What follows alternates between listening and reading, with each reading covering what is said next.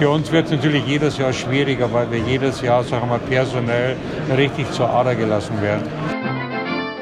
Shorthanded News, der Eishockey-Podcast. Hallo, Shorthanded News, Ausgabe 112. Der medizinische Notfall sitzt mir gegenüber. Hallo. Ja, da sitzt er. Guten Tag. Guten Tag. Dein Name ist? Bernd Schwickerath. Und deiner? Äh, Christoph Ulrich, aber du kannst deinen Namen noch sprechen und buchstabieren. Warum soll ich das nicht können? Das konnte ich immer schon. Ja, es geht darum, du siehst ein bisschen Wie sehe ich aus? wie immer. Ja, also. Also ne, wegen 112. Ach so. Ah, so, so. Ja, letzte Woche haben wir den 111 Gag ja verpeilt. Also ohne Scheiß, ich habe überhaupt nicht dran gedacht. Null. Ne? Und dann. Äh, Da kannst du mal sehen, was wir für eine Distanz zu diesem Buch inzwischen ja, entwickelt haben. Ja, gut, ist ja auch schon ein paar Jahre her. Ne? Mm, eins, zwei, drei, ne? Ja, drei. Drei. Drei. Drei hat sich wunderbar verkauft. Kriegen wir bestimmt dieses Jahr eine tolle Abrechnung. Wir haben sieben Bücher verkauft. Ja. Geht Schnitzelbraten, Ja. DEG-Fans. Macht das bitte. Lasst mich in Ruhe. Ja. So, scheiß Sonderzug. Ich hoffe, es hat euch nicht gefallen. Die Rückfahrt war bestimmt toll. Überleg mal, ne? du führst bei Null, alles feiert, dann Ich hab, äh, drei Videos Tore gesehen. rein und musst dann mit den Spielern zusammen zurückfahren. Ich habe Videos gesehen. Ja, ich meine, die Stimmung wird trotzdem gut War scheißegal. Sein, ne? Natürlich, ist ja immer so. Ja, das war War ja auch eingegönnt. So, äh, was ihr da habt am Anfang nuscheln hören, statt unserer beiden lieblichen Stimmen, das war Alfred Prey. Das ist der Manager. Des Jahres. Noch nicht. Okay. Noch nicht. Der Fishtown Penguins. Äh, manche Fans der Fishtown Penguins behaupten, dem Erfinder des Eishockeys, äh, wir sagen einem guten Mittelklasseverein, der das Beste aus den Situationen macht. Ich würde sagen, ein Unterklasseverein, der- der zum Topverein geworden ist. Ja, deshalb habe ich jetzt Mittelklasseverein gesagt, weil ich werde ja auch gleich die These sagen, warum ich nicht Unterklassenverein sage. Ja, aber rein vom Etat her ist ein Unterklasseverein. Ne? Ja, aber erstmal herzlich willkommen zu einer neuen Ausgabe Spiel, Spaß und Spannung mit der Deutschen Eishockeyliga. Wir sind auch Teil des Spiels. Immer. Immer und deshalb werden wir natürlich unsere emotionalsten Momente bei Facebook bei der Teil des Spiels-Kampagne drunter posten, um ein Game Worn Warm-Up-Shirt von Red Bull München zu gewinnen im Oktoberfest-Design. Ich wünschte mir, ich kriege das von Philipp Gugula. Mein emotionalster Moment der letzten Jahre, Ken André Olimt trifft in 3 zu 5 Unterzahl in Köln. Das stimmt. Ähnlich wie Straubing trifft in 3 zu 5 Unterzahl gegen Nürnberg. Nach fiesen Schiri-Entscheidungen. Kommen wir später vielleicht zu. Da kommen wir auch zu, ja. Ähm, das aber, wie gesagt, ähm, Teil des Spiels. Also haben wir letztes Jahr gesagt, die Nachhaltigkeitskampagne der Deutschen Eishockeyliga richtig gut angelaufen. Jetzt die Facebook-Aktion laufen. Erste knallhartes Bekenntnis zur gesellschaftlichen Lage. Ein Game-Worn Warm-Up-Shirt von Red Bull München. Ich frage mich eigentlich, hat es irgendwie ein Statement zu Adler Mannheim gegeben und den antiziganistischen Gesängen? Hast du irgendwas gehört? Natürlich nicht. Ich habe sogar ein Interview mit Daniel Hopp gesehen und habe gedacht, Mensch, da kann er mal vor die Lage kommen und sagen, wir machen das freiwillig und finden das gar nicht gut. Nee, ich habe nur gehört, wie toll das bei denen ist. Schweigen ist immer noch die beste Variante. Ich hätte, ich hätte mir gewünscht, dass bei Magenta noch unten drunter Teil des Spiels. Ja, das Der wäre schön. Das Ja, hätte, das ich sehr wäre schön. hätte ich sehr schön gefunden. Äh, übrigens auch, äh, wie ich jetzt auf, wir haben es noch nicht, wir können es nicht verifizieren, wir können es nicht belegen, aber auch die DEG-Fans sollen einen sehr schönen Song mit äh, Zigeunern gesungen haben. Toll. Toll. Weiter so. Weiter so. Applaus.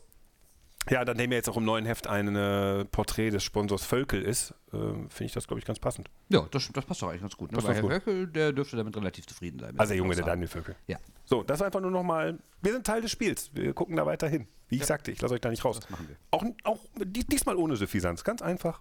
Gerade. So. so, kommen wir zu eigentlich unserem Hauptthema heute, worüber wir reden wollen. Äh, Genau. Krefeld kommt später. ja, ja, aber wir haben uns natürlich, äh, wie wir das immer machen, äh, so am Sonntag abgesprochen, was machen wir denn für Themen? Und irgendwie lag nicht, nicht so richtig eins auf der Hand. Und dann haben wir uns gesagt, nee, wir gucken jetzt einfach mal auf die Tabelle. Geil, wie du den Hörern Unwahrheiten erzählst. Ist Meistens machen wir das montags vormittags, wenn wir beide Ja, durch die aber auch schon mal Eishockey-News Sonntag. geblättert haben Aber und sagen, ja. was schreiben wir jetzt ab? Hin und, hin und wieder auch sonntags. Also auf jeden Fall haben wir da gedacht, ja, wir müssen jetzt endlich mal über Bremerhaven reden, weil was da los ist, äh, Wahnsinn einfach. Und wir haben es ja gerade im Ton von Alfred Prey gehört, dass er selber, ich weiß nicht, ob das Koketterie war, ein bisschen Tiefstapelei, aber zumindest hat er nicht unbedingt einen Saisonstart erlebt, vor dem er gesagt hat, ja, wir werden auf jeden Fall wieder in die Playoffs kommen, so, so wie wir es in den letzten Jahren auch immer gemacht haben. Äh, es wird schwerer für uns, wir mussten wieder ein paar Spiele abgeben, bla bla bla. Und äh, genau das Gegenteil, es ist leichter denn je. Ne? Ja, auch, aber ich will mal zu den Fakten kommen. Bremerhaven ist gefestigt in den Top 6, habe ich mir notiert. Sieben Punkte Vorsprung auf Platz 7, das wäre die Düsseldorfer EG nach 37 Spielen. Das ist der fünfte Platz. 62 Punkte, 111 zu 104 Tore. Ähm, willst du auch wissen, wie sie im Vorjahr waren, zum selben Zeitpunkt? Ja, sehr interessant, habe ich nicht nachgeguckt. Hast du nicht nachgeguckt? Nein. Ja, habe ich schon was gemacht, was du nicht. Jetzt wird es nämlich geil, weil vorher waren sie der sechste Platz mit, sechs Punkten, mit 60 Punkten haben sogar mehr Tore geschossen, 121 zu 110 und waren am Ende siebter mit 81 Punkten. Wenn das in diesem Turn weitergeht, schaffen sie es erstmals nicht in die Pre-Playoffs. Ja, werden Werden sie auch, dann glaube ich, Top schaffen, weil äh, ich meine, klar, eine Saison hat immer Wellenbewegungen, aber Bremerhaven ist absolut auf einem Hoch. Acht Heimsiege in Folge ist auch Vereinsrekord. Ähm, sie haben übrigens am Sonntag ihren 100. Sieg in der DL gefeiert, was auch mal wieder zeigt, wie kurz sie erst dabei sind. Und wie hätte ich gedacht, die hätten schon mehr Siege, aber gut, ist halt erst die vierte Saison. Also Wahnsinn, äh, was da abläuft. Ich habe mich im Vorfeld eben noch ein bisschen schlau gemacht, habe noch äh, mit der Mareke Scher äh, ein bisschen getextet von den Eishockey News, die ja über Bremerhaven schreibt und habe mal ein bisschen gesagt, bevor wir hier nur Müll erzählen, erzähl doch mal so ein paar, paar Insights, was ist denn gerade so los in Bremerhaven? Wa warum sind die so gut? Ja, und Weil sie alle eine Familie sind.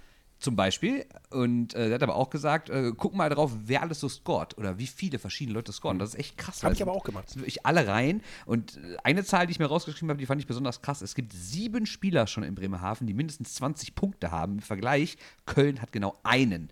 Und Bremerhaven ist damit auf Rang 2 dieser äh, Liste. Nur Mannheim ist weiter vorne. Naja, wenn jetzt so ein bisschen in der Breite ist Herrn Urbas, ne? Äh, 18 Tore Nummer 2. Ja, der Also der, der sticht ein bisschen raus bei den Torschützen. Ansonsten sticht da keiner so wirklich raus. Nee, das stimmt. Aber trotzdem haben sie viele, die oft treffen. Jetzt, jetzt bis auf Urbas keinen, der überragend, der, je, der jedes Spiel irgendwie fast scored. Aber dafür total viele. Wenn Urbas mal nicht da ist, haben sie auf jeden Fall genug andere, die Punkte machen. Es ist halt jetzt schwierig an diesem mm, Punkt zu sagen, ich könnte jetzt sagen, was meine These ist, warum das bei denen so läuft. Ja, dann sag doch. Meine These ist, sie sind ja bis aufs Penalty Killing, da sind sie Nummer zwei. Mit äh, roundabout 85 Prozent sind die ja nirgendwo wirklich überragend. Sie sind immer so Sechster, Siebter, so ähm, schwimmen so. Ich will das nicht Durchschnitt nennen, aber sie sind, sie schwimmen gesund mit. Äh, Und sie gehen kaum auf die Strafbank und nur 124 Unterzahlsituationen. Krefeld hat so viele, ähm, da sagt man immer, ach, wer nett spielt, der steht unten.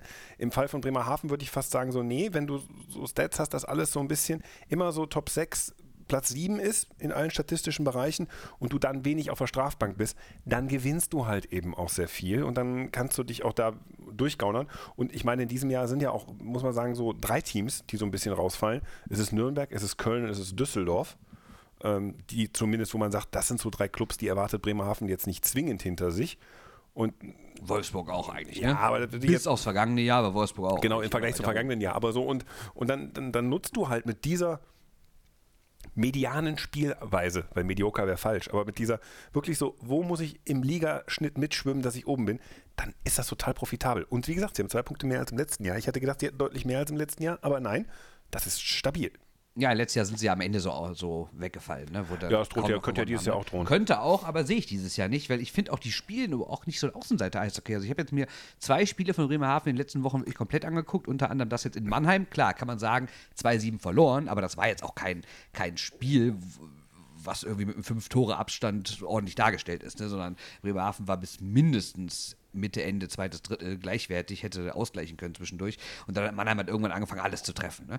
Äh, haben die Mannheimer selber ja auch nach dem Spiel gesagt, dass es viel enger war, als das Ergebnis aussagt. Und was ich halt krass finde, wie schnell Bremerhaven spielt und die ja überhaupt ist nicht eine Mannschaft die sich irgendwie nur hinten reinstellen, ne? sondern es ist eine Mannschaft, die spielt wirklich mit. Und das ist irgendwie schon eine Entwicklung, finde ich, zu den vergangenen Jahren. Tja, ich kann nur sagen, wenn du dieses System perfekt spielst, was sie da vorgeben, was Thomas Popisch vorgibt, der immer noch nicht geht, wieder verlängert hat, ähm, dann kann ich nur sagen, dann funktioniert das und dann bist du halt oben dabei. Spannend wird sein, wie sie mal so im Viertelfinale agieren. Da standen sie ja schon, sie haben ja schon mal Pre-Playoffs überstanden, aber wenn Ja, sie da hatten sie das Pech, dass sie eigentlich immer auf München getroffen sind. Ne? Genau, wenn sie jetzt dieses Jahr, sagen wir mal, Fünfter werden oder Vierter, dann könnte sogar die CHL äh, drohen, sag ich mal. Wenn sie jetzt Fünfter werden oder so, dann hätten sie, würden sie gegen den Vierten spielen. Und das kann man durchaus gewinnen. Ja, absolut, absolut. Sagen. Also, was ich echt krass finde, also ich meine, wir können ja noch mal ganz kurz reinhören, was äh, Alfred Prey vor der Saison noch so gesagt hat. Ja, aber Und, ein bisschen mehr. Wir machen das mal, dieses, diesen ganzen Block, der ist ganz spektakulär, wenn man Genau. das heute hört. Alles klar, hört mal rein. Okay, wir werden uns bemühen und ähm, die Spieler sind alle motiviert. Aber für uns wird es natürlich jedes Jahr schwieriger, weil wir jedes Jahr, sagen wir mal, personell richtig zur Ader gelassen werden. Da haben wir Und, letztes Jahr in äh, Mannheim drüber gesprochen, erinnere ich mich. Und da haben sie noch zu mir gesagt, äh, ja, es ist so, wir locken die Spieler quasi zu uns mit der Perspektive, bei uns, dass wir ein Sprungbrett sind. Ja. Oder funktioniert das nach wie vor, das, Ja, das Prinzip? Ja, ist so. Wenn man jetzt sieht wieder in diesem Jahr, wie viele Spieler weggegangen sind. Ich meine, Rammelhöfe nach Iserlohn, Nering, Jensen nach, äh, nach Düsseldorf, okay. Und das ist für uns immer schwer zu ersetzen. Wir fangen eigentlich jedes Jahr wieder ähm, so ein bisschen bei Neuen an. Aber wir haben gute Voraussetzungen, wir haben die gute Basis. Wir haben ja mit Thomas Pöppel einen guten Torhüter, wir haben jetzt mit, mit, mit, auch jetzt mit Christian Hilbrich auch wieder einen Spieler, der in der zweiten Liga sich bewährt hat. Ich meine, die brauchen alle ein bisschen, um sich zu integrieren, aber ich glaube schon, dass wir vielleicht wieder für die eine oder andere Überraschung gut sein werden. Aber trotzdem wird es ein schwieriges Jahr. Aber ihr habt es ja dieses Jahr geschafft, auch mal ein paar Leute zu halten. Ne? Es ist jetzt nicht so, dass wieder so mehr, mehr oder weniger fast alle weg sind, die Leistungsträger waren. Ja. Ne? Ja, aber damit, wir haben einfach schon frühzeitig, sagen wir mal, Vorsorge getroffen. Also wir haben schon die ersten Verträge im Oktober verlängert, wo wir dann gedacht haben, dass das äh, der richtige Move ist. Ob das dann so ist, wird die Zukunft zeigen, aber okay, ich glaube schon, dass das so in Ordnung war. Wie schaffen Sie es denn langfristig, Ihren Trainer zu halten? Ja, aber ich meine, das ist eine Geschichte hier. Wir haben äh, mehr oder minder so fast, ich sage mal, so einen Handschlagvertrag und äh, Thomas weiß, was er an uns hat. Wir wissen, was wir an ihn haben und ich kann mir nicht vorstellen, äh, dass der ähm, sich nach einem anderen Verein umsehen würde. Keine Angst, dass die Berliner vom Tisch mal rübergehen irgendwann und sagen, komm, du warst doch mal bei uns, auch wenn es nicht unbedingt toll geendet ist, aber es war ja auch eine andere politische Zeit, dass man irgendwie sagt, komm, wir geben dir mal das Fünffache an Gehalt und dann geht's los. Also, wenn ich ganz ehrlich, glaube ich nicht. Ich glaube, dass das, äh, dass so ein Verhältnis, ähm, das ist schon eine längerfristige Ehe. Und, und jeder weiß, was er am anderen hat. Und es ist auch bei uns, gerade bei so einem kleinen Club, ist es ja auch wichtig, dass der Trainer auch, äh, sagen wir, der, der kann ja eigentlich ohne Druck arbeiten. Wenn, wenn, wenn man jetzt zu einem anderen Club geht wie Berlin oder Düsseldorf, Köln, da hat man ja auch den medialen Druck und man hat ja auch den Druck sagen wir, vom Präsidium. Und das ist bei uns nicht. Wir wissen, dass wir ganz unten angesiedelt sind. Wir machen unseren Job. Und äh, ich glaube, in diesem Umfeld äh, fühlt sich unser Trainer auch ganz wohl. Ja, man, es ist Demut. Ja, aber was halt das, das ist, ne, also wie ich ihn auch gefragt hatte, die Zeiten haben sich schon ein bisschen geändert. Wenn man sieht, in der ersten, nach, der ersten Saison sind Leute abgehauen, nach der zweiten auch. Ich meine, es sind immer wieder Leute abgehauen, aber trotzdem haben sie es diesmal geschafft, Urbas, Sängerli, Feser, Friesen und alle zu halten. Jetzt sind Mauerman noch für drei Jahre verlängert.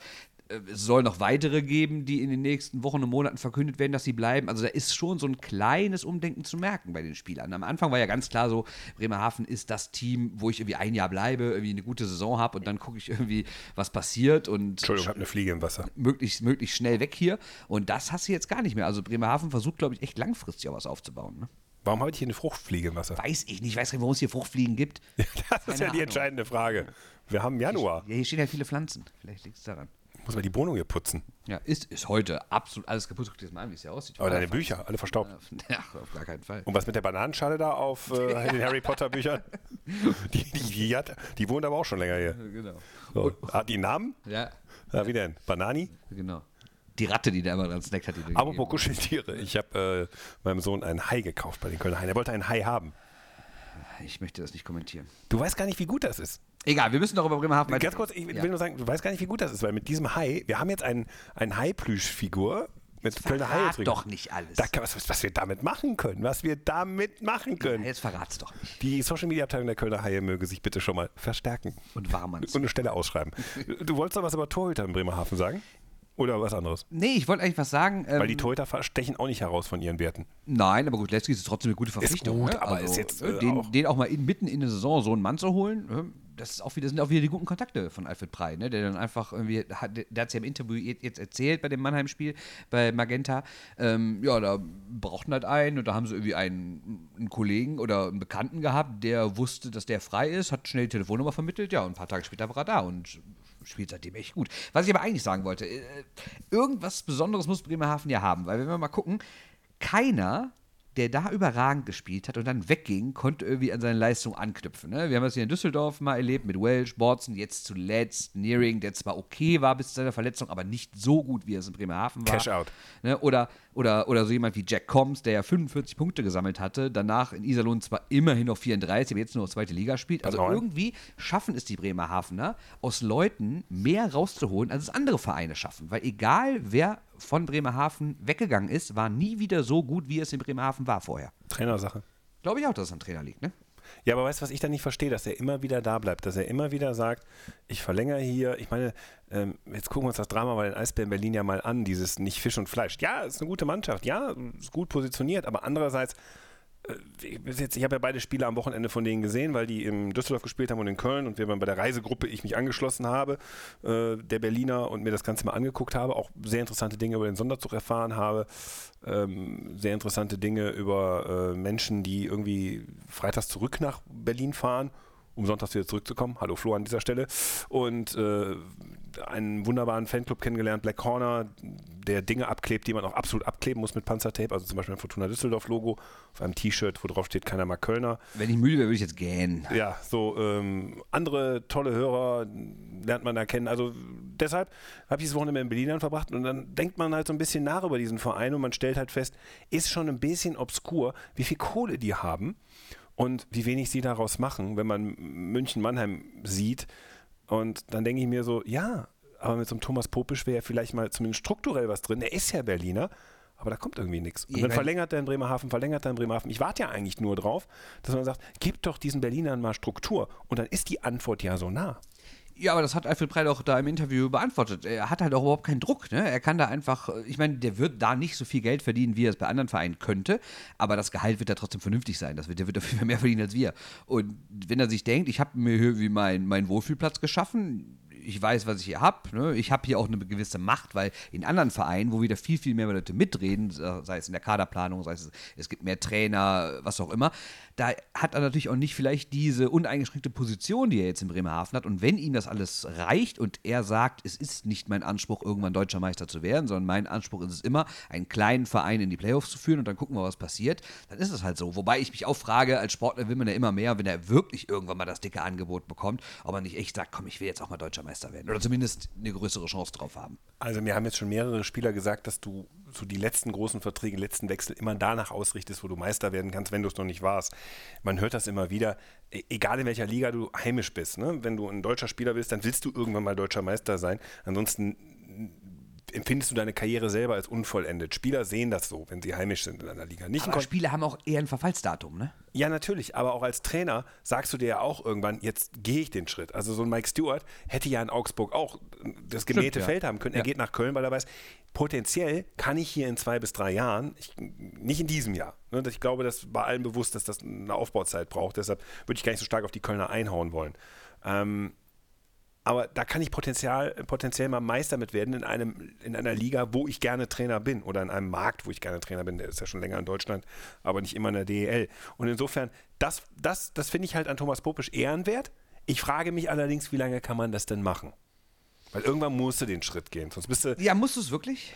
Ja, sonst bist du der Unvollendete. Dann kannst du. Ja, aber wenn du selber mit dir im Reinen bist und ich meine, du darfst, der hatte auch keinen Druck. Also damit meine ich jetzt nicht nur den Verein, sondern auch das Umfeld. Ne? Ich meine, guck mal bitte, wie schlecht es im November lief. Da gab es überhaupt keine Pfiffe gegen die Mannschaft. Da gab es nichts irgendwie an Ärger. Niemand hat ihnen Fragen gestellt. Es gibt keine aufgeregte Presselandschaft oder so, sondern ich denke, der kann da quasi machen, was er will. Und das ist ja auch ein Vorteil in seinem Job, ne?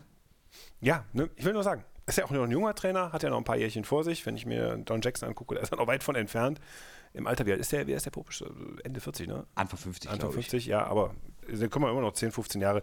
Er greift zum Handy, der Mann, und wird das googeln. Ja, du musst das jetzt die Zeit schön überbrücken, die ich hier google. Schön. Ja, ich könnte noch so ein paar Sachen, äh, ich könnte noch äh, ein paar Hinweise geben, wie man die Social Media Stelle bei den Kölner Haien ausschreibt. Ich könnte von der dümmsten Strafe des Wochenendes Hallo Ryan McKeon. Ne?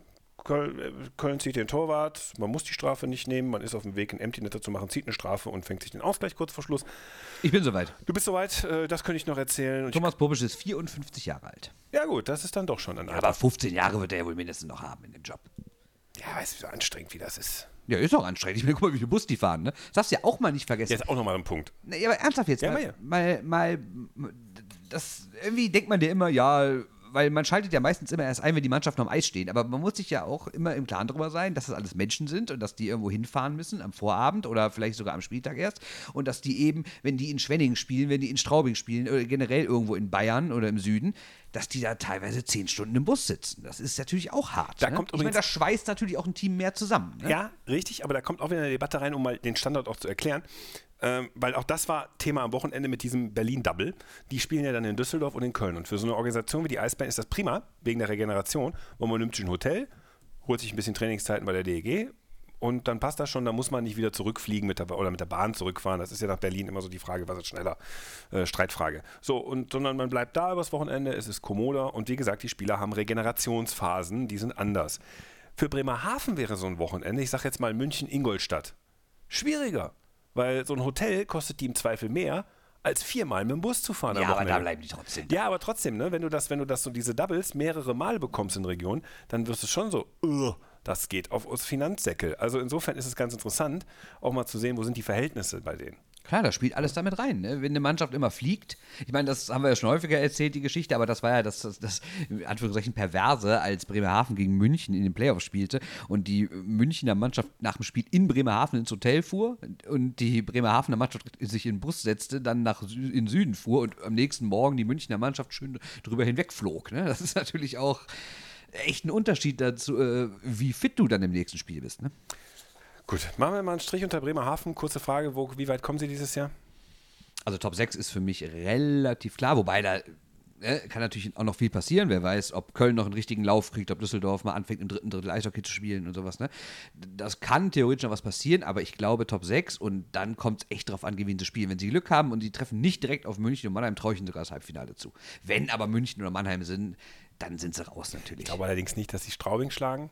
Und ich habe mit Berlin auch so meine argen Zweifel, dass sie die schlagen. Ja, Favorit sind sie bestimmt nicht, aber das traue ich ihnen auf jeden Fall zu, das Spiel zu gewinnen. Straubing müssen wir uns ja langsam dran gewöhnen, dass das da. so ja, bleibt. schon, schon, schon, schon hot. Ja. Und jetzt hat pfeifen wir noch die Schiedsrichter für die. Ich meine, das ist natürlich eine heiße Nummer, ne? Also äh, Sollen wir das vorziehen, bevor wir jetzt zum, zum Top-Thema ja, Krefeld ja, kommen? Ja. Also, Können wir gerne vorziehen. Also ich meine, ihr habt es ja mitbekommen wahrscheinlich. Wir reden über das Spiel zwischen Straubing und Nürnberg von diesem Sonntag.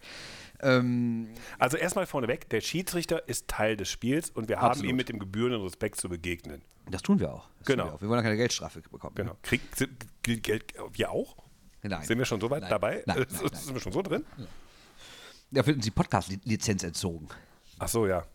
ja Entschuldige Das ich wir jedes Jahr neu beantragen. Am 15. Februar. Ne? Was? Ne? Nicht? Dachte ich. Nein, müssen wir nicht. Das ist ein Krefeld-Gag, aber egal. Ja, 15. Ja, du, ja.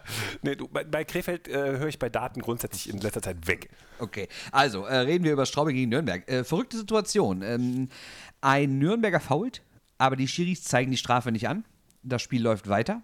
Ein, Nürn ein anderer Nürnberger Kugeltor fällt. berührt den Puck sogar, was natürlich bedeutet, hätten die Schiedsrichter da schon das vorherige Foul gesehen, hätten sie natürlich abpfeifen müssen, weil dann wäre ja die angezeigte Strafe real geworden. Aber das Spiel geht weiter. Straubing schießt ein Tor.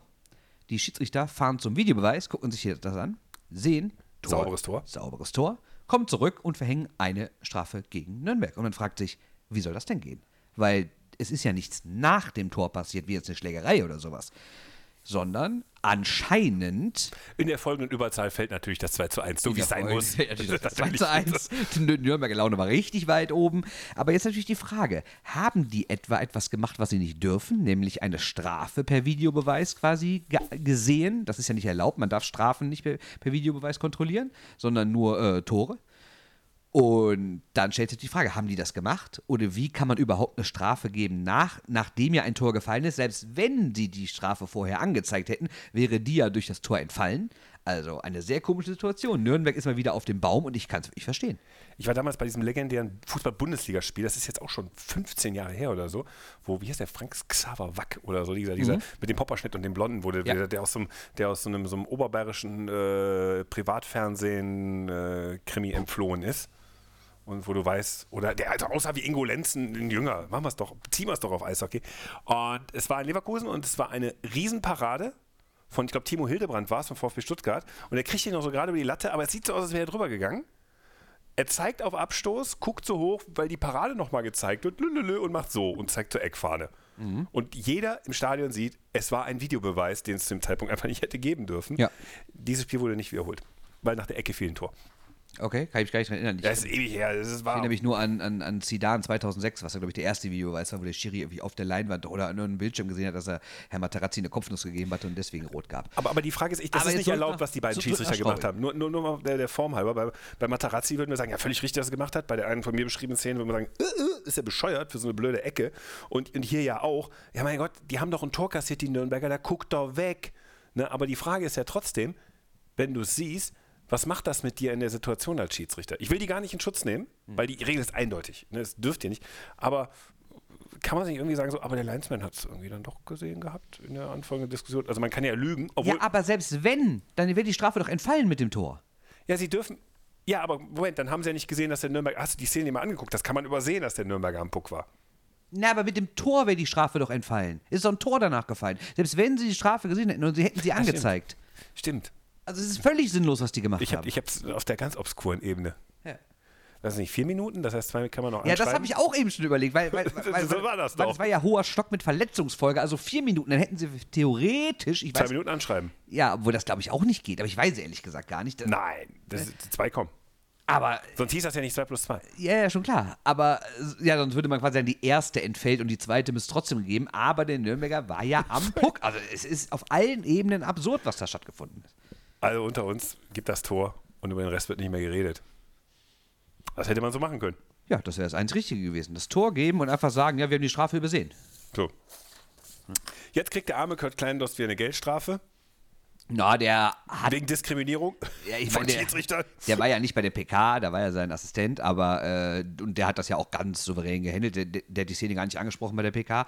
Aber ähm, Klein, das ist natürlich auf der Bank abgegangen. Und ich meine, ich meine, der hat sich und die Schiris nochmal zu sich zitiert. Und ich glaube, am Anfang des nächsten Drittels, weil das ist ja alles kurz vor Drittelende passiert, hat er dann nochmal mit denen geredet und so. Aber da, die nehmen die die Entscheidung natürlich auch nicht mehr zurück. Aber es ist alles völlig absurd, was da stattfindet. Kommen wir zum Thema der letzten Woche. Ich meine, es- was machen wir damit? Ja, ich meine, wir müssen es. Es tut mir wirklich leid, alle Hörerinnen und Hörer, die jetzt denken, oh, haltet doch mal den Mund, nicht schon wieder Krefeld. Aber es gab halt wieder eine Gesellschafterversammlung und da ist wieder was Spektakuläres Hier. passiert. Und Einstweilige Verfügung, nicht darüber zu reden. Und deshalb müssen wir es erwähnen. Es tut uns wirklich leid und wir werden es auch nicht im extremen Detail tun, weil es wirklich langsam verwirrend ist. Aber was ihr bitte mitschreiben jetzt, mitnehmen sollt auch davon ist, die ursprüngliche Idee war ja, Herr Ponomarev oder nachher, wie es herauskam, Energy Consulting, seine ehemalige Firma, hat Anteile am KIV und die sollen bitte verkauft werden. Ich ziehe damit, meinen Stift mit dem Laserpointer. damit ein neuer großer Investor kommen kann, die mit. komplette Macht quasi im Verein übernimmt. Auch da die, dazu gehören natürlich die Anteil- Anteile von Herrn Ponomarev. Herr Ponomarev hat das gesagt bei der Vorstellung von Stefan Effenberg beim KFC Oerding bei den Boah, Fußballern da fängst du an. dass er die Anteile abgibt. Und auch sein Anwalt hat das am, in, im Dezember bei, einer, bei einem Notartermin auch nochmal gesagt. Wir wollen die Anteile abgeben. Jetzt war die große Veranstaltung, die Gesellschafterversammlung. Und was passiert? Sie wollen auf einmal nicht mehr abgeben. Im Gegenteil, sie wollen auf einmal die ganze Macht im Verein haben. Da du aber jetzt einen Schritt übersprungen. Und zwar welchen? Naja, sie, also sie sollten ja, die Gesellschafteranteile sollten ja für nichtig erklärt werden an dieser Sitzung am 9. Januar. Ja, okay. Und dann Aber die kommt- ursprüngliche Idee war erstmal, die abzukaufen. Ja, natürlich, aber das, das hat sich alles gestockt. Dann hat man gesagt, wir machen jetzt kurz einen Prozess wegen ähm, Fall Inaktivität, da muss dann auch eine juristische Passi finden. Egal. Haben die restlichen, hätten die restlichen Gesellschaften gesagt, wir entziehen Ponomarev, weil die Mehrheit hätten sie mit Paaren 50 Prozent die Gesellschafteranteile und damit ist das hinfällig. Ne? So, dann ist aber, und ich meine, damit musst du rechnen, wenn du sowas auch noch ankündigst. Dann ist der äh, Anwalt von Energy Consulting gekommen und hat gesagt, ich habe ja eine einstweilige Anordnung für den heutigen Tag, dass sie uns nicht die Gesellschaftanteile entziehen dürfen von einem Gericht. Tja, 15 Minuten hat die Sitzung gedauert und alle waren ratlos. Ich habe bei Facebook zum ersten Mal in unserer äh, Account-Historie habe ich einfach nur drei Popcorn-Tüten mit dem Link gemacht. Ich habe da gar keinen Text mehr zugeschrieben, weil Ja, es geht einfach nicht. Es geht nicht mehr. Es geht echt nicht mehr. Und das Ding ist, äh, es gibt ein Interview mit Radio Kufa auf Facebook. Guckt euch an, werden wir auch verlinken. Ähm, wo einer der Gesellschafter, ein kleinerer der Gesellschafter, Dirk Wellen, mit dem hast du dich näher auseinandergesetzt, der hat sein Sponsoring zurückgezogen. Genau, der ist nämlich Chef auch von Rondo Food und das ist eine, der ist nicht nur Gesellschafter beim Verein, sondern auch Sponsor über sein Unternehmen und er hat nach der Gesellschafterversammlung, die jetzt da war, wo Energy Consulting halt sagte, äh, wir wollen nicht verkaufen, sondern im Gegenteil, wir wollen alles kaufen, also nicht wir Wir verbieten euch offiziell. uns rauszuschmeißen. Genau, äh, hat der sein Sponsoring zurückgezogen. So, und der hat in diesem Interview erklärt, dass man feststellt, dass, dass die üblichen Verhaltensweisen sind, die man den ganzen Laden sich unter den Nagel reißt. Genau, also ich, ich kann es zitieren. Er hat den schönen Satz gesagt, der Energy Consulting, also äh, in Bezug auf Energy Consulting, es geht nicht um Partnerschaft, sondern um Übernahme. Man spielt das Spiel nach allen Regeln. Tricksen, tarnen, täuschen. Strohmann vorschieben, gezielte Indiskretion, Zeitdruck aufbauen in Richtung Insolvenz, um dann am Ende die Entscheidung in seine Richtung lenken zu können. Das sind natürlich harte Vorwürfe, muss man sagen, ne? Ja, aber so ist es. Ja, aber sie sind, glaube ich, nicht falsch, ne? Also, Nein, aber es ist, es ist, es ist, sagen wir mal so, es ist naiv, dass sie sich in diese Situation, wenn er es so gut erklären kann, muss man auch sagen, der das hätte man auch vorher wissen können. So, das Ja. gibt er ja auch zu in dem Interview, Genau. un, un, unbenommen. Aber da muss man einfach sagen so, ach was, wir sehen jetzt, weil ich glaube, der Player statt Düsseldorf und DEG war dann doch ein bisschen zu stark für den Ponomarev damals in Düsseldorf. Weil, äh, da muss man kurz einhaken, er wollte in Düsseldorf ja auch die ganze Macht übernehmen. Da Als, als es nämlich damals hieß, Ponomarev soll raus, hat er gesagt, äh, nee, im Gegenteil, ich will alles haben und dann, wenn ich hier alle Rechte habe am Verein, alle Anteile, dann habe ich Leute in der Hinterhand, die hier groß investieren. Aber das hat dann die Stadt Düsseldorf verhindert. Da hat die Stadt gesagt, da ist ein Fluss, da gehst du schwimmen mit deinem Scheißverein. Und das ist uns dann egal, aber du kriegst hier kein Bein auf den Boden. Damit war das auch nicht mehr lukrativ. Das- Bekenntnis wünscht sich übrigens Herr äh, Wellen auch von der Stadt Krefeld. Ich glaube aber, dass der Oberbürgermeister da äh, zweifelsohne keine Probleme macht. Äh, Er hat in die Parteien appelliert aus dem Rat und so. Und das muss man jetzt mal gucken, weil auch die Seidenweber GmbH, der die Halle in Krefeld gehört, ist ja städtisch und das ist so eine ähnliche Konstruktion wie in Düsseldorf. Und ich glaube, man braucht einen KfV. Man kann die Halle zwar gut betreiben, aber so ein KfV wäre schon nicht schlecht. Ja, so 26 Spiele, mehr sind es ja meistens Ja, nicht. Ne? da habe ich ja letzte Woche schon gesagt, die, sind Halle kriegt nicht man irgendwie, irgendwie voll. Das Ding ist nur, ich bleibe dabei, ich glaube nicht, dass der Ponomarev dieses Mal einknickt, weil es ist ein kleinerer Player als Düsseldorf. Ich glaube, dass der es hart spielt und ich glaube, dass man an dem Schlusspunkt Wolfgang Schulz, wenn man dem Krefelder Eishockey was Gutes tun will, denn man weiß ja nicht, was der da mit der Lizenz macht. Verkloppt er die nach Frankfurt? Ich glaube, die Schuldenübernahme würden die Frankfurter nicht machen. Und Herr Krämer, ähm, wo verkauft das hin? Versucht er irgendwas mit der KHL, wo der Verband nicht zustimmen wird? Also es wird Signale geben, wo man einfach sagen wird, das, der hat Die Gerüchte gab es auch schon in Düsseldorf, dass er äh, in Westdeutschland äh, ein KHL-Team aufbauen will. Ja, weil er denkt, hier wohnen viele Russlanddeutsche, Genau. äh, wir kriegen die Halle auf jeden Fall voll. ein Und Muster das wäre natürlich auch ein politischer Erfolg für Russland, ein KHL-Team in Deutschland zu haben. es wäre ein Muster ohne Wert trotzdem, weil es gibt so viele Schranken da, zu sagen so, ach, in der Liga werden sie mich schon mit offenen Armen empfangen, wenn ich hier richtig viel Kohle reinbutter, dann wird auch der Gernot Trippke still und die ganzen anderen Vereine, glaube ich, in der aktuellen Situation um den Deutschen Eishockeybund und äh, die DEL und wie man das deutsche Eishockey nach vorne schiebt, glaube ich auch nicht, dass man sich denen ins Nest setzen will, wenn man dann über sämtliche Sachen äh, berichten will. Ich glaube, dass Herr Schulz irgendwann am Ende einsehen wird, wenn er nicht noch durch einen glücklichen Move dann doch die Gesellschafteranteile ihn aberkannt bekommt und in einem jahrelangen Prozess irgendwann in fünf Jahren verliert oder recht hat, was dann aber eigentlich auch scheißegal ist, weil der Verein sich dann schon in ganz andere Sphären und Besitzstände entwickelt hat. Aber ich glaube, dass er am Ende einsehen muss, das bringt nichts mehr. Und wenn man dem Krefelder Eishockey was Gutes tun will, dann lässt man es insolvent, insolvent gehen. Dann fängt man in der Oberliga neu an, so traurig das ist. Ich glaube nämlich, wenn man an Herrn Ponomarev oder den Strohmann von Herrn Ponomarev, da ist ja einer im Spiel verkauft, dann glaube ich schon, dass dann bei 15 Bewerbungen, und ich gehe mal davon aus, dass die Frankfurter Bewerbung auch in diesem Jahr wieder für die deutsche Eishockeyliga kommen wird, dass man dann sagt, oh, finden kannst du immer was bei Vereinen jenseits von Mannheim und München und Berlin und Köln. Da würde ich mal sagen, auch Frankfurt willkommen in der Liga. Dann sagst du natürlich so, ja, da, da wird der Ponomarev dann sagen, das ist aber bei anderen Vereinen auch Bilanzfälschung. Dann sage ich dir, nein, du kannst vor Gericht sowieso nur deinen eigenen Fall behandeln. Vergleiche sind erstmal nicht möglich. Er müsste die Liga als Ganzes verklagen. Das dauert auch Jahre. Vergiss es. So, insofern, ehrlich gesagt, für mich ist seit letzten Donnerstag klar, es gibt den finalen Rettungsschuss, dass der Schulz das rettet. Ansonsten Abschiedswochenende der DEG. Freitags gegen Krefeld, sonntags in Nürnberg. Okay. Ist dein Witz, hab ich geklaut. Ist mein Witz, ja. Aber Herr Schulz, also der jetzt, wer, nicht kennt, nur mal ganz kurz, das ist der Mensch, der seit 25 oder noch längeren Jahren den ganzen Ich Verein glaube, jeder, der diesen Podcast hört, kennt den. Ja, okay, Inzwischen. ja, aber trotzdem müssen wir doch mal sagen. Aber der hat jetzt der Rheinischen Wir Post, sollten inzwischen mal nach Zahlen mit Wörtern mit dem spielen. Das wäre vielleicht mal ein bisschen interessant. äh, auf jeden Fall hat der Schulz der Rheinischen Post ein Interview gegeben, die Tage, und hat gesagt, er ist bereit, den Weg freizumachen.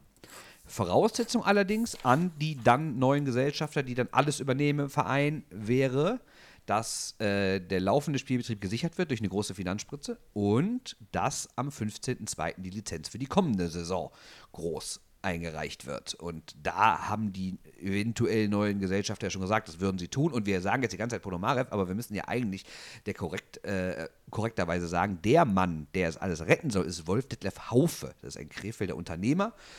Und der, äh, ganz interessant, ist in einem alten Text in der WZ zu lesen, war bis 2013 im Verwaltungsrat vom KFC Uerding, also bei den Fußballern, und damals da ausgeschieden aus Altersgründen. Komisch, dass er jetzt sechseinhalb Jahre später sich fit genug fühlt, den kompletten KEV zu übernehmen. Er ist keiner unschuldig. Das ist ein anderes Thema, Mann. Ja, Äh, Schwenning ganz ja, aber, kurz. nee, aber ich habe noch einen Gedanken dazu, weil ich habe Endlich kommt dieser Nein, Satz. ja, weil, weil ich habe eine generelle Frage. Die, die stelle ich mir seit Wochen und Monaten und irgendwie kann die mir niemand beantworten. Was? Ich weiß, ich, weiß, äh, ah, ich weiß, warum die dir keiner beantworten kann, weil du die sie dir permanent selber stellst. ja, das stimmt wahrscheinlich. Was will Herr Ponomarev oder Herr Haufe, wer auch immer da jetzt ist, was will der mit den Pinguinen? Also erklär mir das mal ganz ehrlich. Man kann in der DL kein Geld verdienen. Nicht als Top-Team und erst recht nicht als Team, das weit unten steht und ab der kommenden Saison sogar eventuell gegen den Abstieg spielen. Nicht eventuell, es wird gegen den Abstieg spielen. Was will er also damit? Geld für den KFC Uerding. Also, du meinst, er will die Anteile wieder verkaufen mit Gewinn. Da, das ist das Ziel, ja? Ich, ich wiederhole mich auch, auch an der Stelle und ich, dann, das tue ich auch ungern. Aber wenn du 15 Millionen in einen Verein, um den auf Null zu stellen, so roundabout, das wird eine zweistellige Millionensumme sein, um die ganzen Verbindlichkeiten abzubauen und sonst irgendwas. Wenn du die investieren musst, bei einer ganzen, bei so einer Übernahme, ähm, und du die hast, warum steckst du den nicht in einen Drittligisten, der dann eventuell aussteigen könnte? Dann bekommst du Fernsehgelder und bekommst den ganzen Scheiß zurück. Mein Reden, ja. So, ähm, Also, warum KEV? Was verspricht er sich? Er kann, Straffreiheit. er kann damit kein Geld verdienen. Und man könnte natürlich Das sagen. meinte ich durchaus ernst. Ja, ich weiß, aber er könnte natürlich sagen, okay, ich übernehme den ganzen Verein, um ihn komplett weiter zu verscherbeln und damit Gewinn zu machen. Ich bekomme also mehr für meine Anteile, als ich dafür ausgegeben habe. Das wäre natürlich möglich, aber nächstes Jahr werden Auf- und Abstieg eingeführt. Glaubst du wirklich, in Frankfurt würde man sich dieses eine Jahr früher Liga-Zugehörigkeit so viel Geld kosten lassen, dass man den kompletten KIV kauft? Die sagen doch einfach, äh, jetzt wollen wir ihn auch nicht mehr haben, wenn es jetzt keinen Auf- und Abstieg irgendwie am Horizont geben würde. Dann würden wir den vielleicht kaufen. Wenn Nürnberg aber so nicht, doch nicht. Wenn Nürnberg nicht doch noch SOS funkt und raus muss aus der Liga, dann ist Krefeld weg. Warum? Naja, weil dann kommst du auf eine ungerade Zahl, weil ich glaube, 16 Bewerbungen kriegst du nicht hin. Aber wenn die 15. Bewerbung auf dem Tisch liegt, nach allem, was ich aus der DEL höre, Ende in Krefeld. Okay, aber das beantwortet meine Frage immer noch nicht. Also, Was will Ponomarev mit dem KIV? Weil Frankfurt wird jetzt nicht Geld investieren, wenn sie nächstes Jahr sich sportlich qualifizieren Ist Herr können. Ponomarev in deinen Augen bekannt für einen großen Realitätssinn? Transferpolitik im Fußball, ähm, Auftreten bei der nicht. DEG. Ähm, es geht immer darum, in Positionen zu sein, um möglichst andere für Ideen zahlen zu lassen und ein sehr einfaches Leben zu haben. Es gibt genug Beispiele Das davon, die geht wir aber haben. nur, wenn du Teilgesellschafter bist, einen anderen hast, der im Endeffekt die von dir versprochenen und nicht gezahlten Rechnungen übernimmt. Aber wenn er 100% äh, Eigentümer des Vereins ist, gibt es niemand anderen. Dann Was muss ist er so eine selber zahlen. interessante Organisation wie die DEL, wo man sich einen Posten holen kann und da noch mitmelden kann und dann da was machen kann? Auch interessant. Die, Ach, die, der das, wird doch niemals in die DL irgendwo aufrücken. Da mag den keiner. Ja, natürlich nicht, aber das ist jetzt, jetzt kommt, wieder, kommt wieder Eigenwahrnehmung und so. Das hat doch mit Realitätssinn nichts zu tun. Und weißt du, wer in Russland dahinter steckt? Wissen wir es? Nee, da, das wissen wir natürlich. Wir wissen ja eh nicht, wo das ganze Geld herkommt. So, Das ist ja eh egal, jetzt- Frage. Hier, apropos ähm, von Ost nach West. Christoph Kreuzer ist wieder in der deutschen Eishockeyliga, zumindest ab der nächsten Saison für eine Ja, Saison. ja für mich. Herzlich willkommen. Also, Wir- herzlich willkommen, Christoph Kreuzer. Bin, Genau. bin, bin ich echt gespannt. Von Bad Nauheim. Ich habe äh, nur Christoph Kreuzer, Trainer in Bad Nauheim, lange Jahre in Düsseldorf. Wir haben viel über ihn gesprochen, auch ähm, viel über ihn damals geschrieben, als er in Düsseldorf gekündigt wurde, auf eine Art und Weise, die man hätte ein bisschen besser machen können. Sportlich durchaus nachvollziehbar. In äh, Bad Nauheim sehr erfolgreich aktuell. Absolut. Mm, kleinen Verein, relativ weit oben in der Tabelle zu halten. Wird Sportdirektor in Schwenningen, folgt auf Jürgen Rumrich, der ja schon länger gesagt hat, ich höre auf. Und macht dann mit Niklas Sundblatt, ähm, ein absoluter Sympathieträger des deutschen, der deutschen Trainerzunft, macht er äh, dann die Schwenninger Wild Wings. Ich habe schon ein Interview mit ihm in der Eishockey News jetzt gelesen, in der aktuellen, die das E-Paper ist schon online, wo er sagt, wir greifen an, wir wollen auf jeden Fall Pre-Playoffs. Da kann ich nur sagen, mutig. Wenn man Ja, gut, was soll man sonst sagen? Wir wollen, acht, äh, wir wollen 13. werden oder Nächstes was? Jahr kann man sagen, wir wollen auf jeden Fall den Klassenerhalt. Ja, trotzdem muss doch das Ziel sein, in die, in die Pre-Playoffs zu kommen. Also das finde ich jetzt nicht verwerflich. Ich habe mich einfach nur gefragt, er wollte nie Sportdirektor werden. Als er in Düsseldorf weg ist, hat er uns ja immer erzählt, naja, Sportdirektor, nee, lieber Trainer. Lieber Trainer, diese Doppelfunktion, Trainer, Sportdirektor, wollte ich nicht mehr machen. Gut, wenn das Angebot stimmig Ich glaube, es ging aber nur um die Doppelfunktion. Ich glaube, ich glaub, es ging nicht darum, dass er grundsätzlich aber kein so- Sportdirektor so, werden nicht wollte. Nicht, nicht so, äh, Trainer sei ihm lieber. Erinner dich. Also Trainer ist, der, ist, der, ist die beliebte Nummer. Jetzt ist er wieder Sportdirektor. Und dann habe ich gefragt, boah, und dann noch ein Schwenning, boah, einen ambitionierten Aufstiegs-DL2-Verein wäre vielleicht auch spannender gewesen als Trainer. Weiß man ja nicht, aber Nö, finde ich nicht. Ja. Ich finde das Fundament in Schwenning schon besser als bei den zweiten. Und dann habe ich einen Gedanken, wie bei einem bösen Gedanken er- ertappt. Und zwar? Ja, in so einem Verein wie Schwenning wird man schneller Trainer, als man glaubt, ne? Kann sein. Und es ist, glaube ich, auch so ein bisschen das, was bist Marco den Trainer, Sturm, machst du selber. ist ja, glaube ich, das, was Marco Sturm auch damals bei seiner ähm, Anstellung bei den LA Kings als Co-Trainer. Übrigens, der Vertrag läuft ja auch aus am Ende der Saison. Bin ich auch mal gespannt, wie es mit Marco Sturm weitergeht. Aber das ist nicht das Thema. Ähm, es ging einfach darum, irgendwie einen Fuß in die Tür zu kriegen. Und dann ist, glaube ich, egal bei welchem Verein, sondern einfach, äh, ich glaube nicht, dass er ein Riesenherz für Schwenning bisher hatte. Ohne jetzt aber auch zu sagen, dass er die nicht leiden konnte, das wäre auch Schwachsinn, sondern ich glaube, stand relativ neutral dem Verein gegenüber. Aber er weiß natürlich, das ist ein Erstligaverein und wenn ich irgendwie in diese Liga kommen will, dann nutze ich auch die erste Chance, um wieder reinzukommen. Gut. Ja. Ja, ja. Ja. Ja. Apropos äh, DL zum Schluss noch äh, Oliver Roy und Andi Jennecke haben jeweils äh, längere Verträge jetzt. Ich formuliere es mal so. Oliver Roy hat in Augsburg verlängert und Andi Jennecke hat noch eh noch einen Vertrag. Einen Vertrag, der noch ein Jahr in Iserlohn geht. Somit sind zwei Mann, ich streiche das mal durch, von unserer letztwöchigen Torhüterdiskussion gestrichen. Kommen wir zu Scott Darling, äh, der aus deiner Welt des Glamour-Eishockeys ursprünglich stammt. Er ist der nächste Torwart, ja. Also Relativ viel Geld verdient hat. Ja, ja, wir reden über den Mann, der 2015 Stanley Cup-Sieger geworden ist. Und da habe ich gerade aufgedreht. Ich hatte nämlich noch in meinem Doubling NHL-Blog die schöne Überschrift Everybody's Darling, weil er nämlich so stark war. Da guckt er blöd. Weil, äh, weil er wirklich äh, überraschend quasi in, ins, ins Tor mitkam bei den Blackhawks und dann wirklich richtig, richtig gute Saison gespielt hat. Der, der war- war jetzt nicht dauerhaft Stammtorwart, aber wenn er gespielt hat, war er richtig gut. Und ähm, hat danach einen neuen Vertrag bekommen in Carolina über vier Jahre und 16 Millionen Dollar und galt so als, als einer der kommenden Torhüter, der dann endlich auch Stammtorwart ist.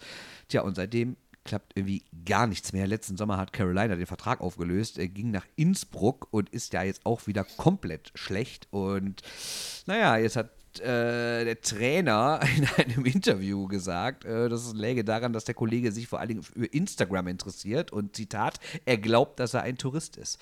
Äh, Finde ich eine heiße Aussage von dem Trainer über seinen eigenen Torwart und äh, bin ich mal gespannt, wie das endet. Vielleicht endet es schon vorzeitig, wobei es jetzt erstmal hieß, er würde dort nicht irgendwie entlassen werden, aber ist schon ein krasser Absturz, wenn man überlegt, 2015 Stanley Cup-Sieger, danach dicken Vertrag unterschrieben, Nummer 1 äh, NHL und jetzt reicht es irgendwie nicht mal mehr für die Ebel in der vernünftigen Leistung. Äh, tja, bin ich mal gespannt, wie die Karriere von Herrn Darling so weitergeht.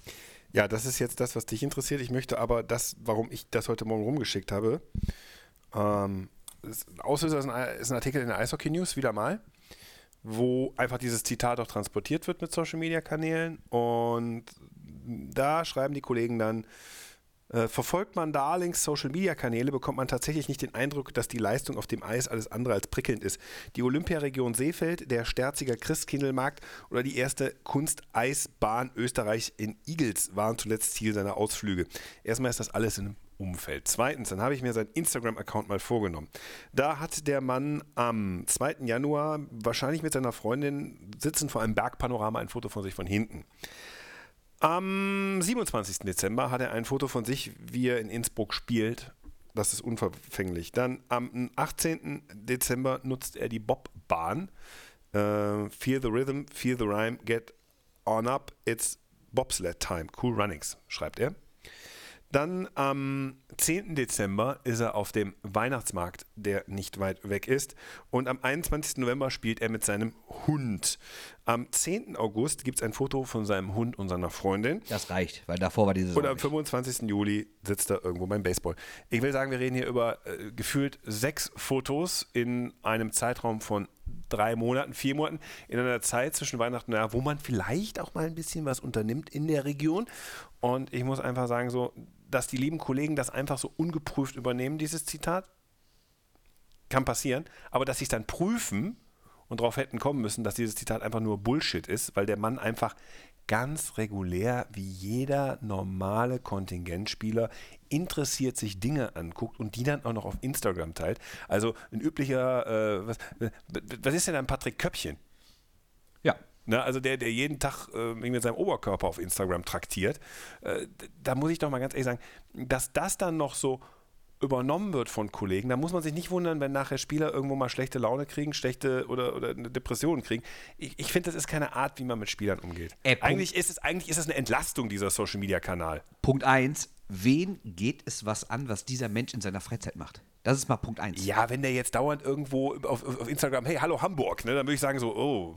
Ja, ne, das ist so, ja was anderes. So, hallo Berlin und äh, hey, ich bin hier gerade in Rom, eigentlich müsst ihr Klar, spielen. wenn er wenn er jetzt, äh, weiß ich nicht, äh, einen Seiltanz machen würde über einer Schlucht, würde ich auch sagen, ob das so gut ist für einen Profisport. Oder wenn Theo Gromberg Arm in Arm in Wien in der Craftbeer-Bar liegt. Zum Beispiel. Zum Hätte passieren können dieses Wochenende. Könnte immer passieren. Aber es ist doch erstens, ich finde, es geht niemandem was an, was diese Leute machen in ihrer Freizeit, solange es nicht irgendwie ihre Leistung schmälert.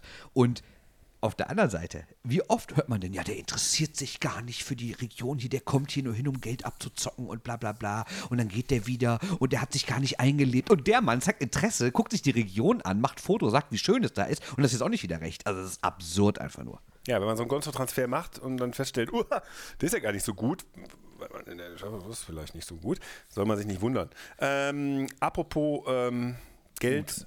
Also, Was, was wolltest du? apropos gut, dachte ich jetzt. Nee, gut ist hier gar nichts. so, ähm, ich, äh, Geld abzocken oder so. Äh, ich wollte ein Game On-Trikot kaufen. Ach so, sehr schön. Wo denn? Steht hier nicht auf der Seite. Äh, Bei Eishockey Online. Ach so, Ja, gute, ähm, ohne Scheiß, ich hab mal geguckt, die haben gute Kurse für deutsche, für, für DEB-Trikots. Da kriegst du einen Ebner, glaube ich, für, ich muss das hier mal eben nachgucken, äh, nicht, dass ich dir Blödsinn erzähle, aber du kriegst einen Ebner äh, Gamer von der Nationalmannschaft, bekommst du für 250 Euro. Das ist okay. Jetzt hat bei DEG mehr. Ja. Ja, Habe ich ein Geburtstagsgeschenk für dich. ja, alles Gute. Ja. ja. Und so, ein- so, ein- so ein Dreiseitel-Bobblehead für 15 Euro. Ja, der sehr aussieht wie Leon Dreiseite. Ja, sieht so aus wie Jochen Hecht, der bei mir steht. das ist so eine dieselbe Produktionslinie. Ja, also warum du es ansprichst, ne? wir haben uns ein bisschen bei Social Media ereifert, ne? oder du, ich, ist ja auch egal. Äh, Ich habe da Eishockey geguckt. ja, also mir ging's, äh, wir, wir hatten es ja schon mal thematisiert. Mir geht's, und da- das gleich vorwegzunehmen, ich habe überhaupt kein Problem, äh, wenn es... Äh, Willst du nicht mal sagen, was Eishockey Online Ja, das ist? will ich ja gerade sagen. Wenn, wenn, wenn es Blog gibt, Blogs gibt, die auch mal eine Pressemitteilung übernehmen oder die auch ähm, Hobbyjournalisten anstellen und wo dann vielleicht auch mal ein bisschen durch die Fanbrille was kommentiert wird. Darum geht es mir überhaupt nicht. Es geht mir um diese kuriose Verbindung, die es seit Jahren gibt zwischen Eishockey Online und dem Deutschen Eishockeybund, dass diese, dass diese Seite Bandenwerbung hat. Man fragt sich, wie finanziert die das? Dass diese Seite Akkreditierung bekommt für Weltmeisterschaften, für große DEB-Turniere wie den Deutschland Cup, dass diese Seite wirtschaftlich verflochten ist mit dem DEB, indem sie, wie gesagt, selber sich als Sponsor hinstellt, indem sie Trikots bekommt von großen Länderspielen. Jetzt von der U20-WM gibt es wieder Game One-Trikots da zu kaufen. Nicht Und, mehr, die sind raus. Die sind schon raus jetzt? Ja, bei dem Preis, die kostet 2 Ja, Euro. okay, dann sind sie schon verkauft. Aber, sind Geschenke. Aber es gab sie. Aber da frage ich mich auch, was ist das für eine kuriose Verbindung? Wer profitiert davon? Ist es der DEB selbst?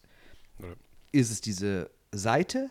Ist es sind es einzelne Leute beim DEB, die da denen die Trikots geben und irgendwie mit denen zusammenarbeiten? Ich finde das völlig kurios, dass, wie gesagt, ein großer deutscher Sportverband, einer der größten, eine, einer olympischen Sportart, der eine der beliebtesten äh, Mannschaftssportarten dieses Landes mit äh, einem dreistelligen Millionenumsatz der heimischen Liga und sowas verwaltet. Also er verwaltet nicht die Liga, aber ihr wisst, was ich meine. Er verwaltet diesen Sport und der arbeitet mit dieser Seite zusammen. Äh, das muss mir wirklich mal jemand erklären. So, die haben noch eigene Produkte, äh, die werden fallgeboten wie äh, beste Produkte aus der Autotuner-Szene.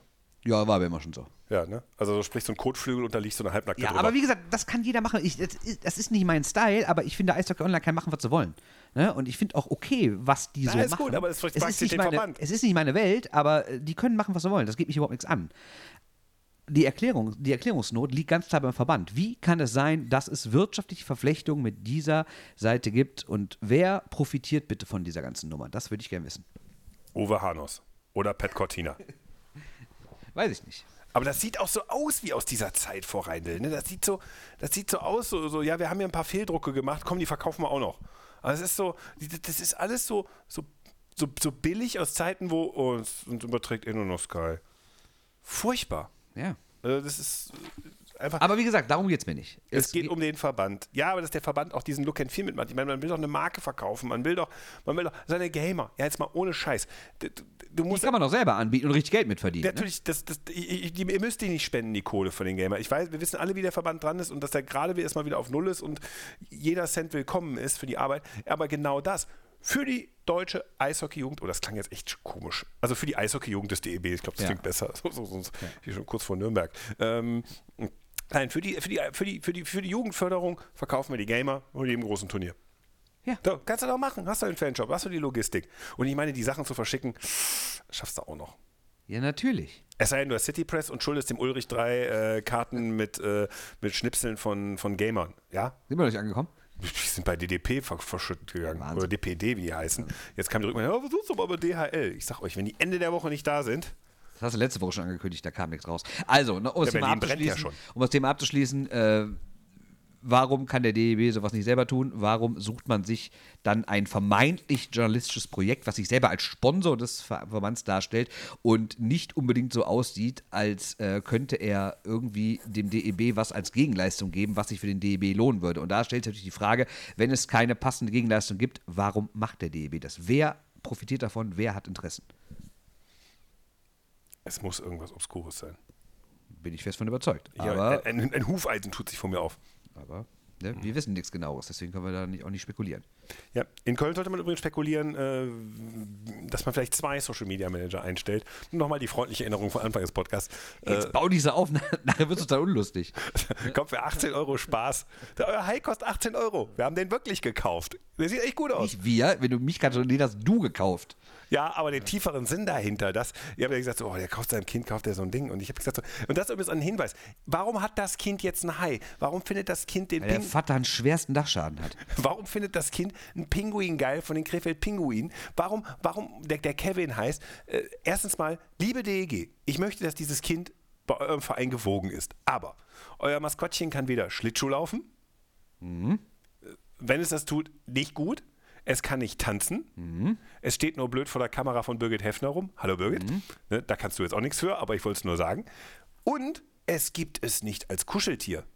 Mein Sohn hat einen Eisbären mit DEG-Mütze vom DEG-Fanprojekt. Das ist ein Kuscheltier, was man bei der DEG käuflich erwerben kann. Es gibt den Düssi nicht als Kuscheltier. Wer so eine Marketing macht, soll sich nicht wundern, wenn ich ein Hai kaufe, mit dem ich irgendwelche Sachen irgendwann mache. Äh, ihr werdet sehen. Und äh, ja, ähm, und das Kind sagt, oh, ein Hai. Ich kann nichts darauf antworten. Das ist hier immer noch zu viel, ne? Viel Du weißt, viel. dass du Pucks von den Kölner Haien da drüben hast? Pucks. Ich habe einen Puck der Kölner Haie da drüben. Weil ich Nein. mir Pucks kaufe bei, in Hallen, in denen ich war. Ja. Ich kaufe mir Maskottchen. Ja, das ist schön. So, ich habe auch einen Obelix zu Hause. Warum Ah, nicht? die ist mich selber. Ähm, So, wir haben noch Kleinigkeiten am Ende. Kleinigkeiten hier wieder, ne? Äh, Jaromir Jager trifft in fünf Jahrzehnten. Ja. Ist das nicht Wahnsinn? Ja. Er war lange verletzt, kommt zurück und schießt glatt nur wieder äh, ins Glück.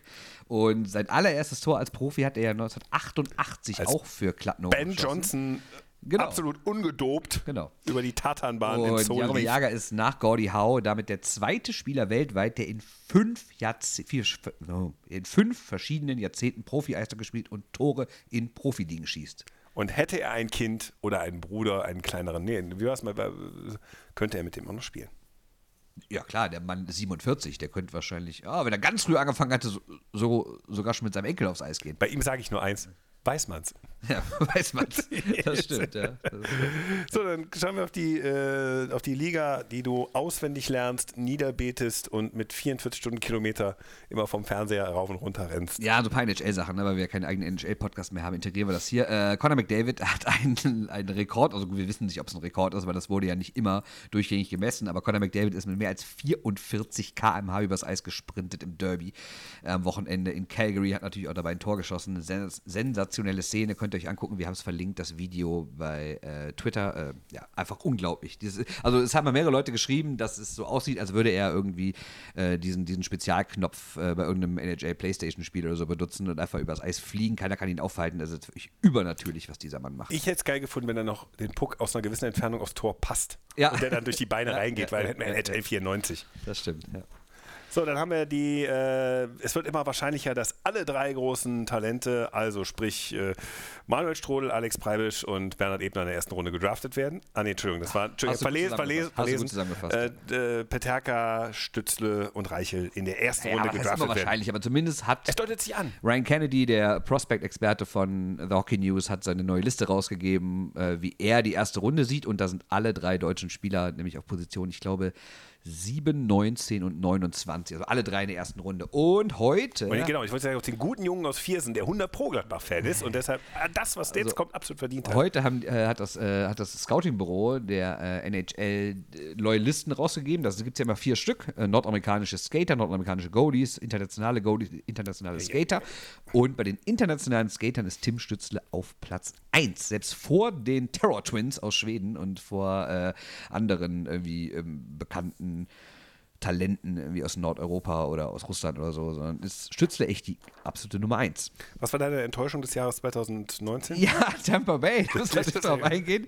Ne, äh, seitdem gewinnen die einfach alles. Äh, haben natürlich jetzt pünktlich dazu, dass wir sie loben, äh, wieder mal verloren, aber trotzdem hatten, glaube ich, waren es acht oder neun Siege in Folge oder sowas. Dafür ist Tampa Bay wieder voll auf Playoff-Kurs und Herr Wasilewski hat angefangen, Pucks zu halten, finde ich eine gute Idee. Und äh, seitdem ist Tampa wieder absolut auf Kurs und könnte vielleicht auch noch Meister werden. Und meine Enttäuschung des, 2000, äh, des Jahres 2019 wäre vielleicht das Comeback des Jahres 2020. Aber werden wir sehen. Ich, ich wollte es nur nochmal erwähnen, ne, bevor es irgendwie heißt, der hat da nicht irgendwas erzählt. Tampa war so scheiße. Ja, hat er. Und jetzt korrigiert er sich. Und Dominika Hohn spielt in Pittsburgh auch eine gute Rolle. Erste Reihe. Das hätte man nicht zwingend erwartet. Ich meine, klar, es sind auch noch ein paar Leute, nicht, sind nicht alle fit, aber Kahun, äh, wenn man überlegt, ja, ist ja getradet worden von Chicago gegen Olli Mette, den finnischen Verteidiger. Und da haben ja viele Leute gedacht, ja, ist so ein ganz fairer Trade. Du Ähm, kannst dein Nasenhaar von dem Mikro ruhig... eins, äh, eins zu eins. Und jetzt ist es, äh, und jetzt ist, kann man ganz klar sagen, äh, Pittsburgh hat den Trade jetzt schon total gewonnen. Äh, Mette rafft nicht viel in äh, Chicago und Dominik Kahun letztens mit einem Drei-Punkte-Spiel, drei Vorlagen in einem Spiel gemacht. Und obwohl Crosby ja seit Monaten verletzt war, äh, ist Pittsburgh echt auf Kurs und ein Grund dafür ist Dominik Kahun, ne, der wie gesagt mittlerweile in der ersten Reihe spielt. Kommen wir nun zum Hype der Woche der NHL. Ein Torwart schießt ein Tor und alle drehen frei. Ja, Pekarinne ne, hat ein schönes Tor geschossen, äh, nämlich über alle drüber, unter anderem, äh, nicht unter anderem, sondern gegen Chicago auch noch. Äh, wie das halt so ist, 4-2 geführt, Chicago nimmt ein Torwart raus, Rinne kriegt den Puck hinterm Tor, guckt und schießt ihn über 60 Meter über alle drüber ins leere Tor. Erstes Torwarttor seit, 19, äh, seit 2013. Insgesamt gab es ja erst 15 in der kompletten äh, NHL-Geschichte, davon aber nur acht echte. Es gab auch mal so welche Torwart, weil der letzte Spieler des Gegners, der am Puck war und dann ein Eigentor. Aber echte Tore, zumindest so wie ich es gelesen habe, gab es bisher erst acht. Gut, zwei Sachen haben wir noch. Und dann die U18 der Damen ist aufgestiegen. Wer mehr wissen will, muss Three on Three hören von den Wolfsburger Kollegen. Ja, echt gutes Interview, nämlich einmal mit der Bundestrainerin und einmal mit der Kapitänin, beide mit Wolfsburger Vergangenheit oder sogar Gegenwart. Echt interessant, könnt ihr euch mal anhören. Äh, ja, damit, wie Mark Hiddelang, glaube ich, twitterte, sind alle deutschen. U-Mannschaften jetzt äh, in der AWM angekommen. Ne? Sowohl bei Herren als auch Damen, oder müssen wir sagen, Jungs und Mädchen wahrscheinlich, weil es ja Jugendliche sind. Äh, Alle hätte genügt. Das stimmt. Wollte ich nur darauf hinweisen. Völlig richtig. Bevor Leute wie Jay dich darauf hinweisen. Das stimmt. So. Ähm, dann. äh, Schwenning haben wir noch was aufgeschrieben, habe ich eben vergessen. Ja, dass die nur. Top-Teams schlagen, ja. Und ja, so aber das, doch, aber das ist- total verrückt, oder? Schwenning hat in der Können wir kompletten über München Saison reden, die in dieser, diesem, diesem Jahr, in diesem Jahrzehnt noch nichts gerissen haben. Das stimmt, aber wenn du trotzdem mal guckst, Schwenning hat in der kompletten Saison nur acht glatte Siege geholt. Und davon haben sie, einer davon gegen München, zwei gegen Mannheim, einer gegen Berlin, einer gegen Straubing. Das heißt, sie haben die Top-Teams der Liga allesamt geschlagen und lassen die Punkte einfach bei diesen Mittelklasse-Teams liegen. Das ist, also, das ist echt eine ganz kuriose Saison, die Schwenning da spielt. Und in einer holländischen Zeitung aus Limburg habe ich gelesen, ähm, Helene verliest auch Oak, äh, Sonder, dem ehemaligen Trainer. Äh, der Interregio Cup ist vergeben worden. Er geht an die Bären Neuwied. Das ist dieser obskure Cup der Regionalliga West außer Ratingen. Äh, dann macht es halt mehr Spaß mit Wolfgang Sorge, so an alten Zeiten zu schwelgen. Nein, äh, das ist dieser Cup, wo sechs Regionalligisten im Westen sich mit ein paar Vereinen aus Belgien und Niederlanden zusammengeschlossen haben, mit einem obskuren mathematischen System von Hin- und Rückspielen und Kreuztabellen und hin und her. Und äh, es gibt jetzt wirklich einen Sieger, der noch nicht mal gewürfelt werden müsste, weil am Ende hatte man ein echtes Endspiel. Neuwied gegen Helene. Äh, Neuwied hat das 9 zu 4 gewonnen. In Helene ist Krise. Die haben den Trainer entlassen, wegen, ähm, der, ist, der kommt da nicht mehr so gut, der kam da nicht mehr so gut an. Aber sie haben wahrscheinlich Also NHL wäre schon wieder so ein Ding. eins der schönsten Trikots der Welt. Guckt euch mal an. Smoke Eaters Helen, also G-E-L-E-E-N. Müsst ihr euch mal angucken. Haben Sie? Haben Sie? Also, also, also das Wappen, ob das Trikot jetzt so extrem kennst, du, kennst du das aktuelle Trikot von denen? Nee, aber wir waren auch vor zwei Jahren mal da bei dem Testspiel gegen die Ja, die heißen ja jetzt nicht mehr ähm, Mikros Eaters, die heißen jetzt Lagos Eaters. Äh, ich muss das, ne, die heißen jetzt Mikros Eaters und jetzt nicht mehr Lagos. Die haben sie umbenannt. Das ist da ja. Ach, während du da suchst, sage ich nur einen Satz. Äh, Schöne Grüße nach New Jersey. Überragende Saison. Sag ich mal, Trainer gefeuert, jetzt ein GM gefeuert, besten Spieler weggetradet. Äh, ich sag mal, die große Renaissance mit, äh, mit Jack Hughes, äh, mit PK Subban hat auf jeden Fall richtig gut funktioniert. So, die heißen jetzt Mikros Eaters. Aber die haben doch immer noch das alte Wappen, oder nicht mehr? Nein, natürlich nicht. Das hatten die auch damals nicht mehr. Die haben irgendwie so ein. Und das, äh, also, so. Das ist das Trikot. Ja gut, das Trikot ist extrem hässlich, muss ich So, sagen. Und das Also, Wappen ist da googelt unten das mal. das. Ja, Auch nicht geil. Ich weiß, dass du meinst, das, was an der Wand hängt, die Smoke Eaters, weil da ein Kraftwerk in der Nähe ist. Genau. Wenn man die A73 ich da meine, ich meine, es gibt in Kanada doch, doch auch einen Club, der das gleiche Wappen Oh, habe ich, hat. letztens, ne? letztens, hab ich letztens gesehen. Ja, ohne Scheiß. Habe ich, hab ich gesehen. Das sieht also googelt einfach mal Smoke Eaters und dazu Eishockey, äh, dann seht ihr ein schönes Wappen mit so einem alten Kraftwerk, sieht echt gut aus. so, jetzt gucke ich mal eben in meine Notizen. Wenn du was hast? Die Halle übrigens in Relais ist super. Fällt auch nichts vom Dach. Nö, die ist toll. Also da. So, äh, wie geht's eigentlich Mike Pellegrims? Fällt mir da gerade ein. Bestimmt gut. Mannheim läuft doch. So, Sind jetzt auf Tabellenplatz 2, haben Straubing überholt, ist doch alles super. so, so. Ja, ich, hatte- ich habe nichts mehr. Ich habe nichts mehr. Das war's. Ja, Diese. Woche. Ich rufe jetzt den Notruf. Das sieht nicht gut bei dir aus. Das wächst aber auch immer mehr, ey. Was denn? Deine Nase. Deine Nase? Weil ich so viel lüge oder was? Eigentlich keine Ahnung. Ich, wolltest einen blöden Gag machen, ne? mir ist ein Gag missglückt. Ähm, ja, ansonsten. Hast du noch irgendwas? Nein, ich Folgt bin durch. auf. Ach so, das, ja. Twitter, Facebook, Instagram, Soundcloud, bewertet uns bei iTunes. Äh, ihr könnt uns mal wieder, genau, ich glaube, wir machen bald mal wieder so ein Ask SHN. Ähm, äh, stellt uns einfach Fragen über Social Media, über unsere Mail, mail Meinst at shorthanded news. Ja, macht doch einfach mal wieder. Ich meine, wir haben uns heute auch hier so durchgequält, wenn wir ehrlich sind, ne? Nö, haben wir gar nicht. Ja, ich meine, wir haben im Endeffekt jetzt, jetzt eine gute Stunde rumbekommen, aber so richtig das Top-Thema hatten wir nicht. Ja, ich habe. Ich, Ja, ich hab, äh, Krefeld nervt mich auch, wenn wir ehrlich sind. Weil Ja, genau. eigentlich, also ich habe ich, hab, ja- ich bin ja freier Journalist und ich habe das so mehrere Redaktionen angeboten, das Thema. Und dann kam irgendwann die Frage zurück, äh, die Antwort, ey, das ist uns alles echt zu kompliziert. Hier gibt es eigentlich nur eine Frage, die interessiert. Wann geht's gehen weiter? wann kacken die ab? Geht's weiter oder geht's nicht weiter? Und wenn das klar ist, dann kannst du nochmal anrufen. Und bis dahin, lass uns mit dem Thema in Ruhe. ja. Das Das ist. auch schwer zu erklären, ehrlich gesagt, weil da wieder so tausend Fraktionen, das ist, nervt auch alles. Ja, ich habe andere Geschichte. Ich habe letzte Woche halt eben mal unseren Podcast gehört. Da hatte ich ein bisschen was zu erzählen. Ich habe hab ein bisschen wenig zu Wort kommen lassen. Deshalb war ich heute etwas. Ja, zu Recht. Kann den Podcast nur gut tun. Ja, nur weil ich letzte Woche hier vorbereitet zu, zu, zur Arbeit erschienen bin. Ja, ist doch nicht schlecht. So. Ich, ich hatte heute Zeit, ich war gut vorbereitet. Ja. Was machst du morgen? Äh, morgen werde ich für die Frankfurter Allgemeine Zeitung einen Artikel schreiben über die Situation von Matthias Niederberger. Ja. Hoffentlich wechselt der morgen nach München. Das wäre unschön. Das wäre echt unschön. Aber gut, dann kannst du direkt mit ihm ein Interview machen. Gut, das, äh, mein Name ist ich Christoph. schreibe, und über die Westdeutsche Zeitung schreibe ich einen Text über Leon Niederberger. So toll, ein Niederberger Tag für mich morgen. Geil. Ja, So, maximal entspannt. absolut. ZDF Fernsehgarten. Muss drin vorkommen. Ja, natürlich kommt der Fernsehgarten darin vor. Was denkst du denn? So, dein Name ist. Bernd Schwickerath. Mein Name ist Christoph Ulrich. Es war schön, dass ihr dabei wart. Ein spannendes Wochenende steht uns bevor. Zwei Heimspiele bei der Düsseldorfer EG. Gegen Nürnberg und Straubing. Straubing, stimmt. Straubing am, Ja. am Sonntag. Sonntag Ich denke nur von Spiel zu Spiel, weißt du? Ja, das bringt auch nichts. Das hat auch keinen Sinn. Freitag gehe ich nicht. Sonntag gehe ich dafür. Ja, und dann ist ja schon quasi eine neue Wegmarke erreicht, nämlich dann haben wir ja drei Viertel hinter uns und jeder spielt nur noch einmal gegen jeden, abgesehen jetzt von Nachholspielen. Und, Außer die Kölner, die spielen nur dreimal gegen Nürnberg. und dann, ich sage ja abgesehen von Nachholspielen, und dann müssen wir halt wirklich mal, da gibt es das Eingemachte, ne? da können wir langsam echt mal ein paar heiße Prognosen abgeben, die dann wieder nicht eintreten. Aber wir machen es einfach mal. Okay, jetzt hältst du noch die Kamera. Äh, Du gibst mir eben bitte das, äh, den, das, das, das äh, Fleischermesser und ich lege mal eben den Hai auf den Tisch. Ja, mach das. Alles okay, klar. alles klar. Also, tschö. Shorthanded News. Der Eishockey-Podcast.